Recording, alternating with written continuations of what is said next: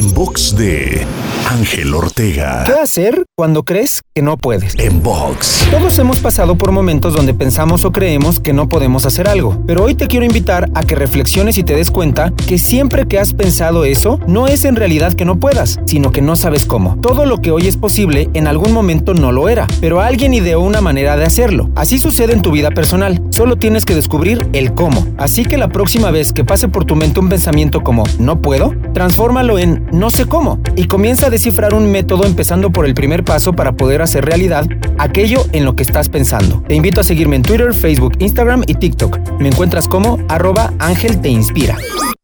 En box de Ángel Ortega.